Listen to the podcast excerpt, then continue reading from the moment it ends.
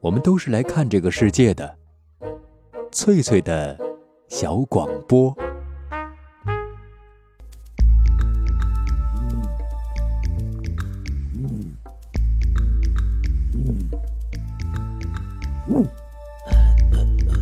寻访华夏文明，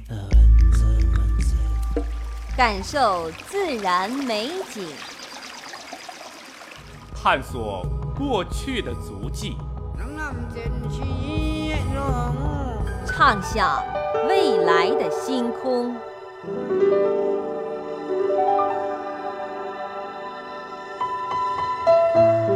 在南海，在兴安岭，在富庶的苏州城，一瞬间跨越万水千山，神州任我行。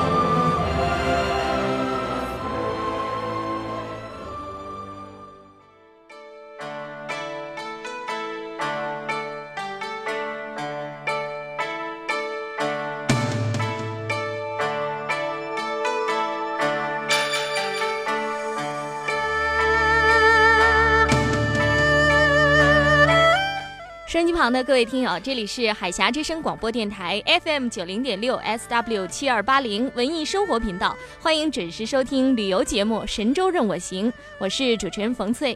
今晚我们将继续闽西客家文化之旅，一同游历被称为客家首府的长汀县。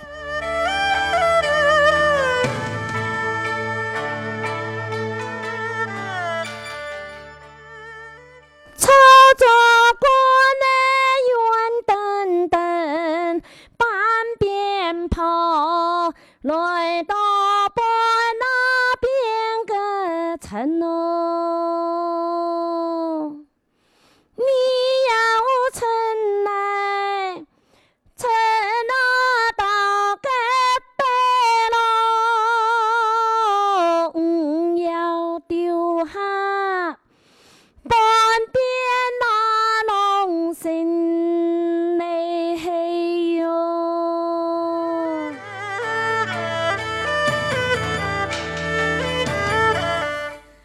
大家听到的就是一首长汀山歌。长汀县是在福建省的西部，是福建省的第五大县，县城所在地是一座闻名遐迩的千年古城。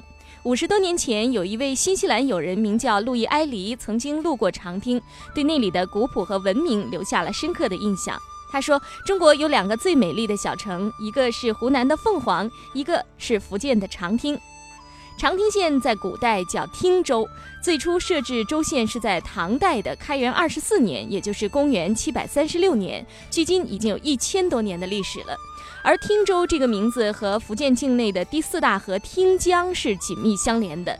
汀江是发源于宁化长汀境内的武夷山路，干流全长是两百八十五公里，自北朝南纵贯福建龙岩的长汀、上杭、永定啊三个县，那流到了广东啊，和梅江汇合成韩江，继续奔流入海啊，一直注入南海。那么汀江的得名，正是因为它自北向南的这个流向啊。那么因为在中国的八卦图式当中，南方是属丁，所以汀江呢就古称丁水。后来人们就把丁字和水字合成了一个字，从此就有了汀江这个名称。那么汀州古城呢，也因为依傍着汀江而显得格外的美丽灵动。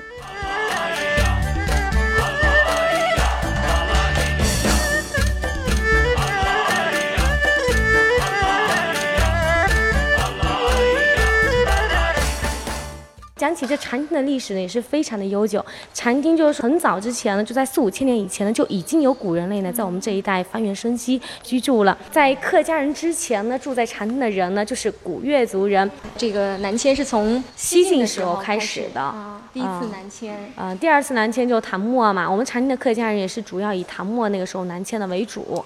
然后第三次呢，就是说宋高宗以后南渡开始嘛。嗯。第四次呢，就是明末清初了。第五次呢，就是清朝。了，要问客家哪里来？啊、客家来自黄河边啊啊、要问客家哪里住？坟山有客，客住山。这个就是说，客家人一般是住在山里头的，啊好男子啊出门闯闯天下女子持家又耕田，啊山里山外一条心，共建美好新家园。啊。禅厅嘛，就说它是周至县呢，是在唐开元二十四年的时候，也就是公元的七三六年嘛，到现在呢已经有一千两百多年的时间了。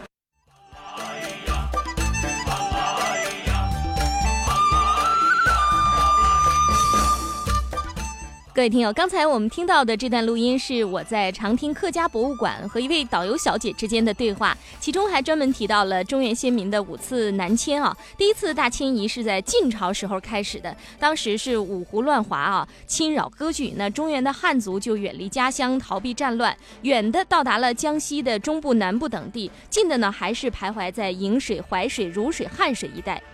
第二次南迁是由唐末的黄巢起义引起的，十几年的战乱使中国各地人民又分头迁徙，许多中原人就此来到福建。到了宋朝的时候，由于金人、元人的入侵，那么客家人当中的一部分再度迁徙。当时由于文天祥等将领组织人马在闽粤赣山区力抗入侵的外族，福建、江西、广东三省交界处成为双方攻守的一个重地。于是，一些先到福建、江西的中原士族再次分迁到广东的东部和北部，而与此同时，流入汀州的这个客家人就更多了。到了明末清初，客家人口不断的膨胀，此时是满洲部族入主中原。那么在无力抵抗清军的入驻之后，中原汉族再次分头迁徙，相当一部分人迁入了四川等地，重新开辟垦殖，这就是第四次迁徙。那有人用“移湖广填四川”六个字来概括这次南迁。第五次南迁呢，应该是在清朝的后期啊，而且这是一次世界范围内的迁徙。由于客家人口日益增多，那么山区条件差，是不足以养家糊口了。于是客家人当中的一部分就开始渡海到香港、澳门、台湾以及南洋群岛，甚至有些远到欧美等地。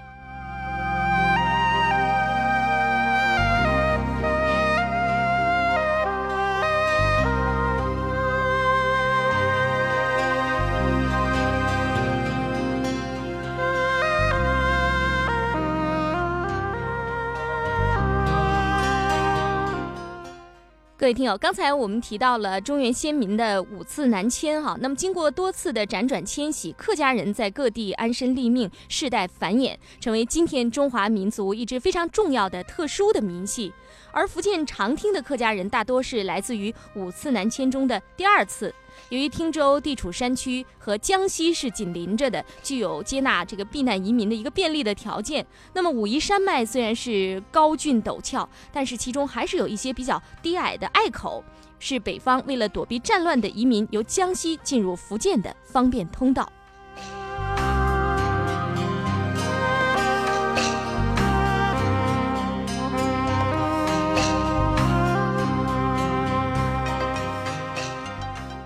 我们现在所在的这个位置就是汀州的古城古城墙，它就是建于唐大历年间，至今呢已有一千两百多年的历史了。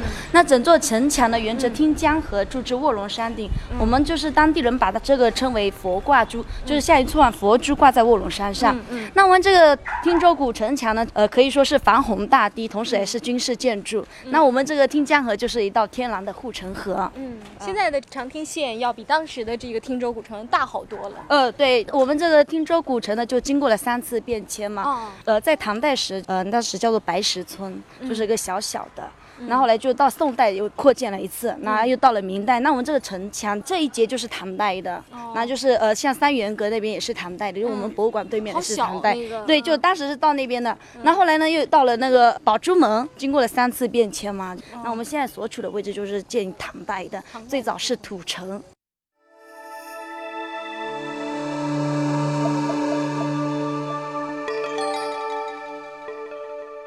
刚才朋友们听到的是我和一位长汀姑娘在古城墙上的一段对话。那么汀州最初的古城是建在万山之中，当时筑城的地方叫做白石村，古城背山临水，城墙是沿着汀江啊成一个弧形铸就的，还把半个卧龙山给圈进了城里边。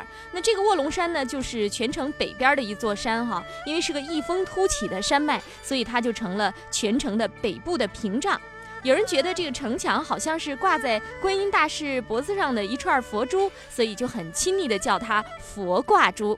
从这个亲切的称呼中，我们可以体会出当时那些饱经颠沛流离之苦逃难到闽西的客家人对古城的这份喜爱之情。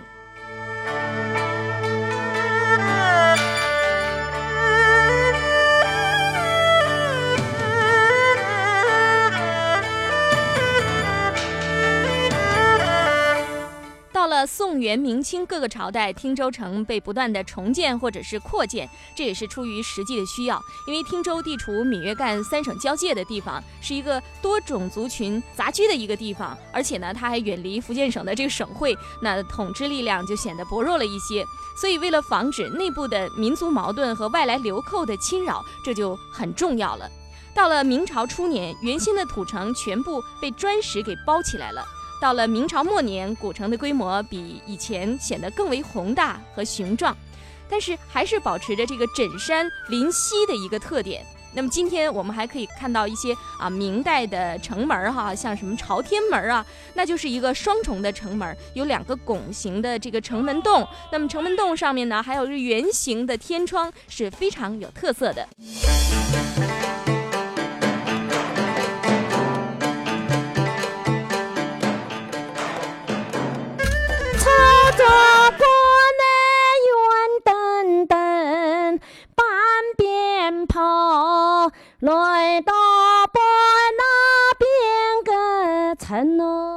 各位听友，这首山歌呢，就是本期节目一开始啊，我放给大家听的这首山歌。那么歌词大意就是：潮州橘子圆丁丁，半边浮来半边沉。你要沉呐，你就沉到底，不要留下半边来拉郎心。这是一个打比喻的情歌啊，唱的非常的缠绵，应该是一个小伙子唱才合适。那么这个小伙子用浮浮沉沉的橘子来比喻态度模棱两可的姑娘家，希望姑娘能够给一个明确的态度，不要让自己牵肠挂肚。大家可能会问啊，一个常听的山歌里边，为什么要唱到潮州的橘子呢？我们还要从汀州古城所依傍的汀江说起。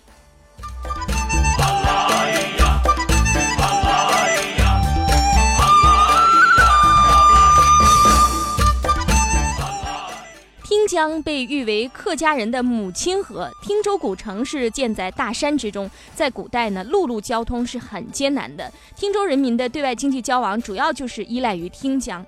那我们前面说到了，这个汀江是自北向南流淌的，但是沿江的两岸啊，山高谷深，滩多水急，像当地著名的大沽滩呐、棉花滩啊，到处都是礁石密布，航道太险恶了。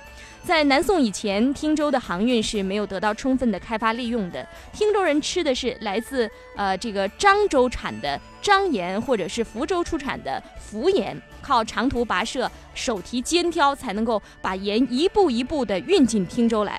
到了南宋绍定年间，这种艰苦的情况才得到改变。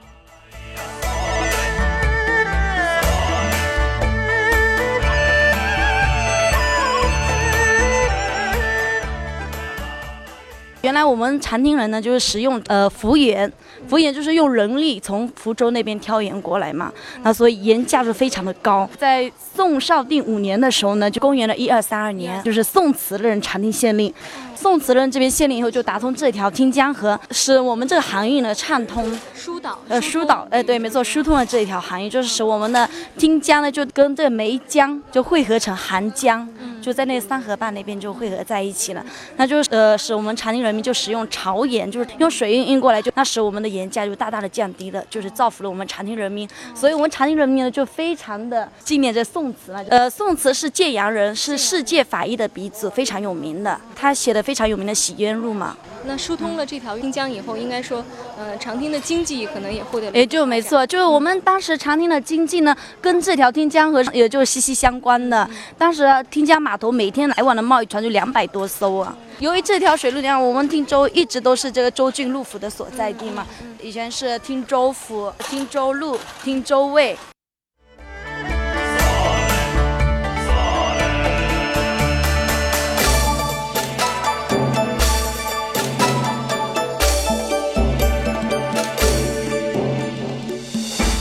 现在朋友们明白了啊，为什么汀州的这个常听的山歌里边会提到潮州的橘子啊？从刚才的这段录音当中，我们就知道，到了这个古汀州的繁荣时期，呢已经是得益于广东潮汕航运的开通。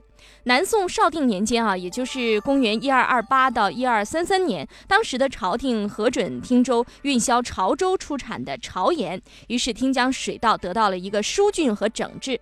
由于长汀到潮州的航线给打通了，航运日益繁荣。除了潮盐，其他的广东货也沿着汀江源源而来。那么这些货物到达汀州以后，一部分销往各县，一部分就转到江西赣南那个方向去了。而汀州的土特产品，像木材呀、毛竹啊、纸张啊，还有当时四宝的图书，也被顺着汀江运到广东和其他地方去。于是，汀州城就成了这个闽粤赣三省边区的非常重要的一个商贸重镇。难怪汀江被称为是客家人的母亲河。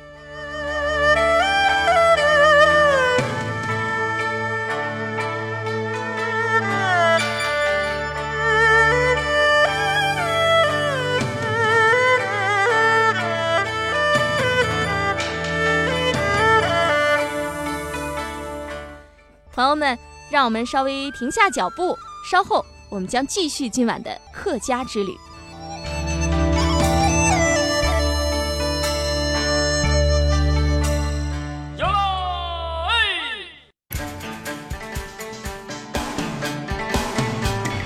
在这个城市里，有这样一群人，他们热爱美丽的自然山水，他们喜欢用双脚丈量大地，背起行囊，挺起胸膛，走在路上的每一天都是我们的节日。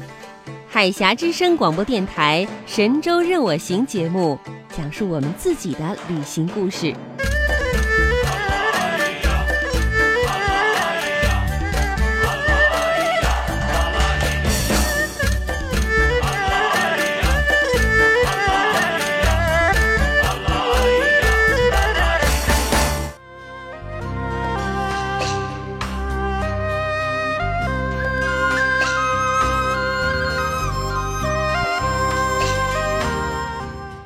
的各位听友，这里是海峡之声广播电台 FM 九零点六 SW 七二八零文艺生活频道，欢迎继续收听今晚的旅游节目《神州任我行》，每晚十八点到十九点都和您空中有约。我是主持人冯翠。那接下来的时间，我们要继续畅游国家历史文化名城长汀。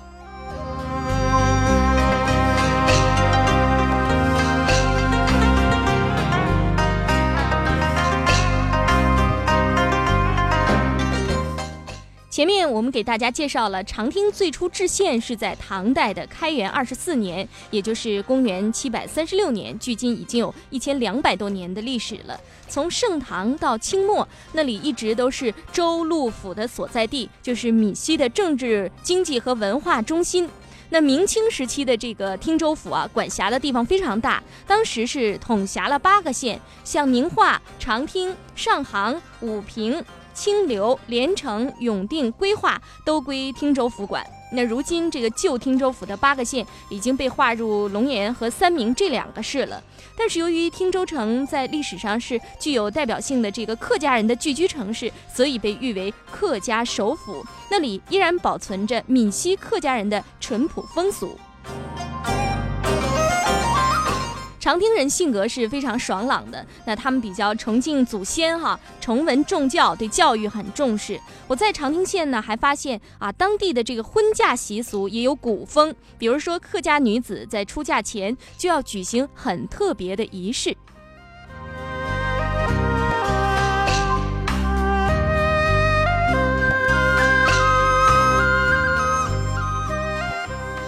这是石澡盆，对，这石澡盆呢，而且是放置在宗祠里头的。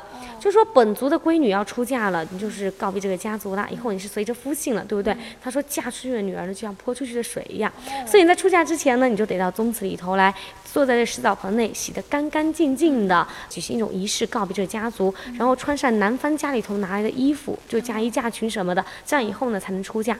像这种习俗进行呢，也就是为了说你新娘出嫁了，不能把娘家的好运和财运给带走了，就是这种意思。这是嫁衣吗？对，这是新娘的嫁衣和嫁裙。然后我们可以注意一下嫁裙，它有很特别的地方，因为我们中国人本来对于白色呢是非常忌讳的。然后我们在办喜事的时候呢，客家人啊，你看新娘的嫁裙上呢，它使用的是白色的裙头。不过这也是代表着客家人一个美好的意愿，就是希望这新郎跟新娘呢能够白头偕老。然后嫁裙上这打的折呢是九个折的，就希望他们能够天长地久的意思。对，这都是有美好祝 愿的。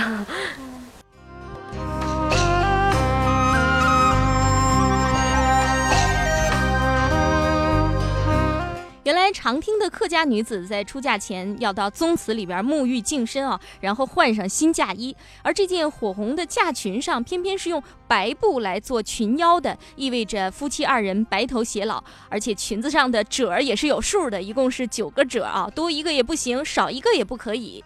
那么另外，在常听嫁女娶亲这样的大喜事儿是在深夜进行的，大多是选在这个亥时啊、子时啊、寅时这三个时辰，也就是晚上的九点钟。到凌晨的三点钟之间，哈，那真正的深夜里边来娶亲嫁女。那么过去男方家的这个迎亲队伍都是带着花轿啊、灯笼啊、啊凉伞呐、喜烛，还有礼炮和吹鼓手一整套行头的。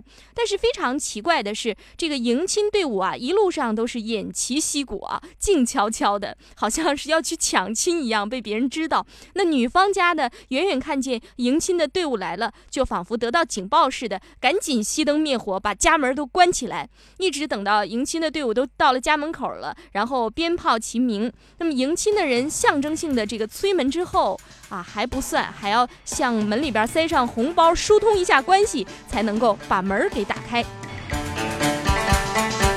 那么新娘经过精心的装扮，行过种种的礼仪，在离开家之前要哭嫁啊，就是痛哭流涕，有的时候全家人会抱头痛哭。然后呢，这位新娘就由伯伯或者是叔叔或者是其他的长辈给背上花轿。等到新娘一出门槛，女方家立刻把大门关上，迎亲的队伍呢也走到看不见女方家以后，才重新把这个灯笼火把都点起来啊。那这个过程听上去啊，非常是像这个古代的时候有一些掠夺婚、抢婚的遗留下来的痕迹。那么新娘在进门之前，还要经过许多的繁复礼仪和程序。这些繁复的礼仪和程序，在现在的长汀县的这个娶亲嫁女的过程中，还是要用到的。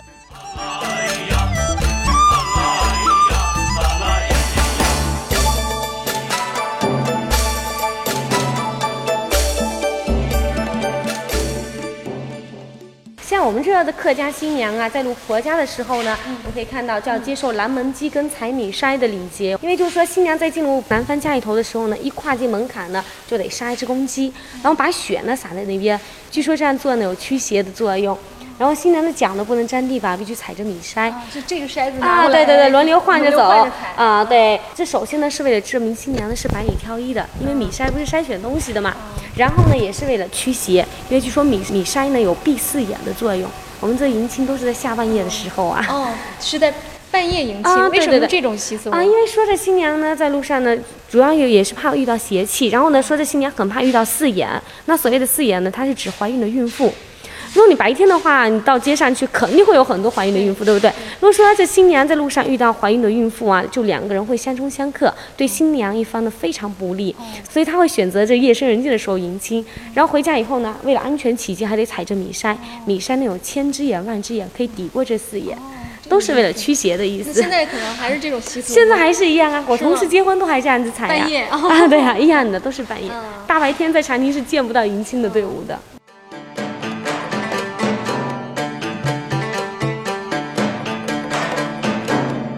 真的是一种非常奇特的婚俗哈。那么新娘进门要接受这个拦门鸡和这个踩米筛的这样的一个仪式。那么进门前脚踩米筛呢，是为了讨一个吉利啊，说这个新娘子是千里挑一、百里挑一给挑出来的。而且呢，踩米筛还会啊驱邪。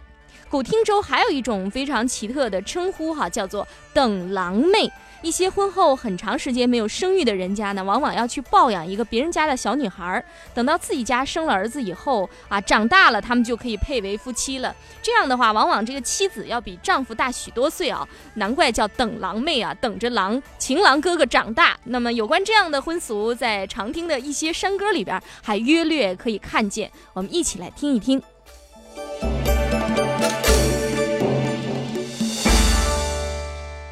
山妹中的给我哟，山那中的探参高楼，参龙堂妹是白色哟，老妹堂龙你是都有，各位妹哟，老妹堂龙你是都有，哦。新买梁丽一个一个窝，对啊，对啊，梁丽嘛，它本来就是一个窝，对不对？它很简单的。手拿梁丽探探亲哥，去看情郎哥哥。对对对，新郎探妹十八岁，老妹探郎二十多。这是什么意思？这是妹妹怎么比哥哥大啊？对呀，因为在 客家地区，在山区，它不是流传着就是说一种等郎妹嘛，对不对？它很多就是说还没有生下男孩的时候，就已经会先带一个小媳妇回家了。像这种女孩呢，就被称之为等郎妹。她的年龄等以后呢，肯定是。比那个男孩子，对对对对，要大的都会这样子，会有这种习俗，而且非常普遍常见的。对呀，如果说就是他们一般等长大以后呢，呃，两个人感情好的话，就一般都结婚，很正常的都是结婚。那万一如果说真的不是那样的话，就也是会把这个女孩子就抱回家，女孩当成女儿一样养着，以后呢再出嫁怎么样的。朋友，你今天就要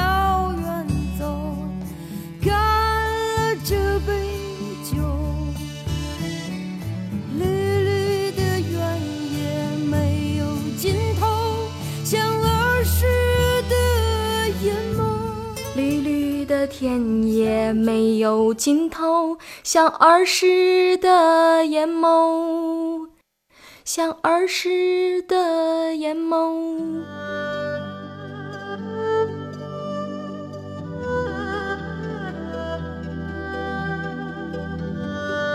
当匆匆的脚步流逝了你的灵感，当繁忙的工作凝滞了你的笑容。你需要阳光、森林、异域风情。海峡之声广播电台，神州任我行。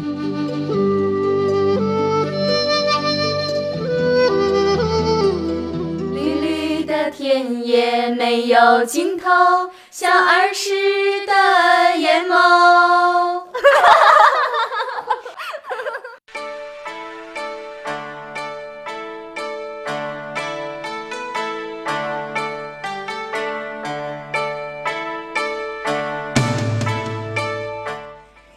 的各位好朋友，这里是海峡之声广播电台 FM 九零点六 SW 七二八零文艺生活频道。您现在正在收听的是旅游节目《神州任我行》，我是主持人冯翠，每晚十八点到十九点都和您空中有约。在今天的节目时间里，我们一同了解了客家首府长汀的历史。那么，这座建成了一千两百多年的古城，拥有不少文化遗产。比如说，城区里边有保存完好的唐代建筑啊，一些古城门哈，三元阁、宝珠门；明代的建筑朝天门；那唐代到明代的古城墙，还有像宋代的汀州文庙啊，明清两代的汀州市院，以及唐代的双柏树、宋代的双阴塔，还有清代的朱子祠等宝贵的历史文物。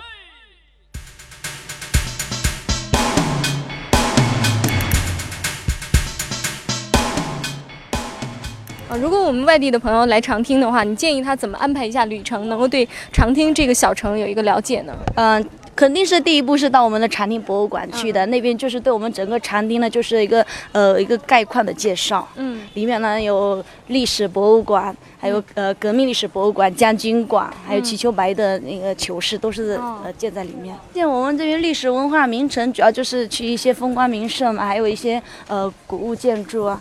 像我们这边就是有六处的国家级的重点文物保护单位。都有哪里呀？一个啊，是一个是福建省四外政府，就是我们的汀州市院内的。嗯，那还有红四军的政治部司令部所在地，就是新根别墅。嗯，那有呃中央苏区的第一个县级红色政权，呃就是云香阁。嗯还有中央红色医院的前身福音医院，还有呃福建省总工会，还有那个福建省委，就中华基督教堂，那这是在这对面。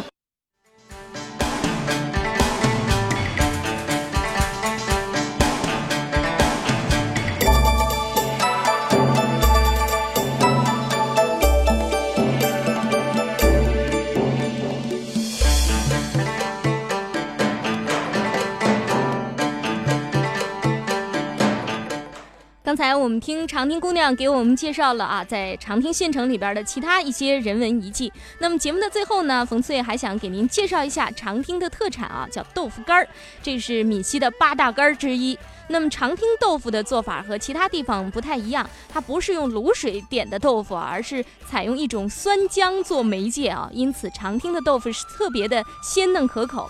而且呢，用它可以制作各种的豆腐食品，比如说东坡豆腐啊、香豆腐啊、啊豆腐饺子啊、银荷包等等啊，名字都很好听。那长汀的豆腐干呢，色泽特别的黄润，而且透明，像纸一样薄，嚼上一张啊是满口生香。当然了，这一张也不是像一大张纸那么大啊，就比一般的那个豆腐干稍微大一些。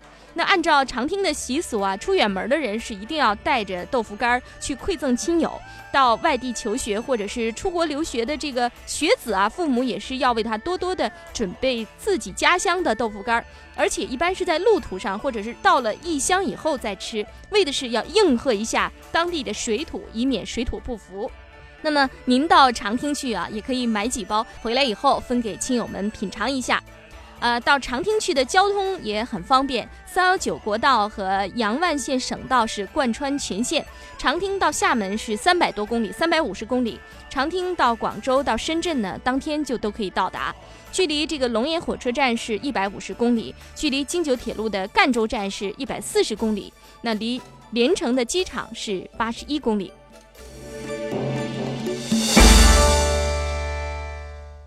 今晚的神州任我行节目到这儿就要结束了，我是主持人冯翠，祝您旅途愉快，一路平安。我打算在黄昏时候出发，搭一辆车去远方。今晚那儿有我诱人的香烟。我急忙穿好衣服，推门而出。迎面扑来是街上闷热的欲望，我轻轻一跃，跳进人的河里。外面下起了小雨，雨滴轻飘飘的，像我年轻岁月。我脸上蒙着雨水，就像蒙着幸福。我心里什么都没有，就像没有痛苦。这个世界什么都有，就像每个人都有。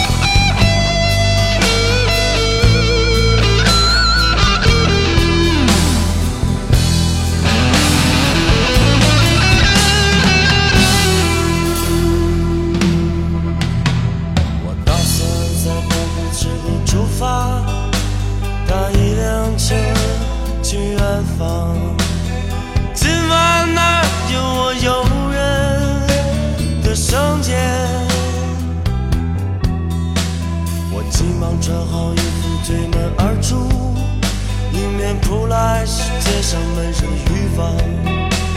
我轻轻一跃，跳进人的河里。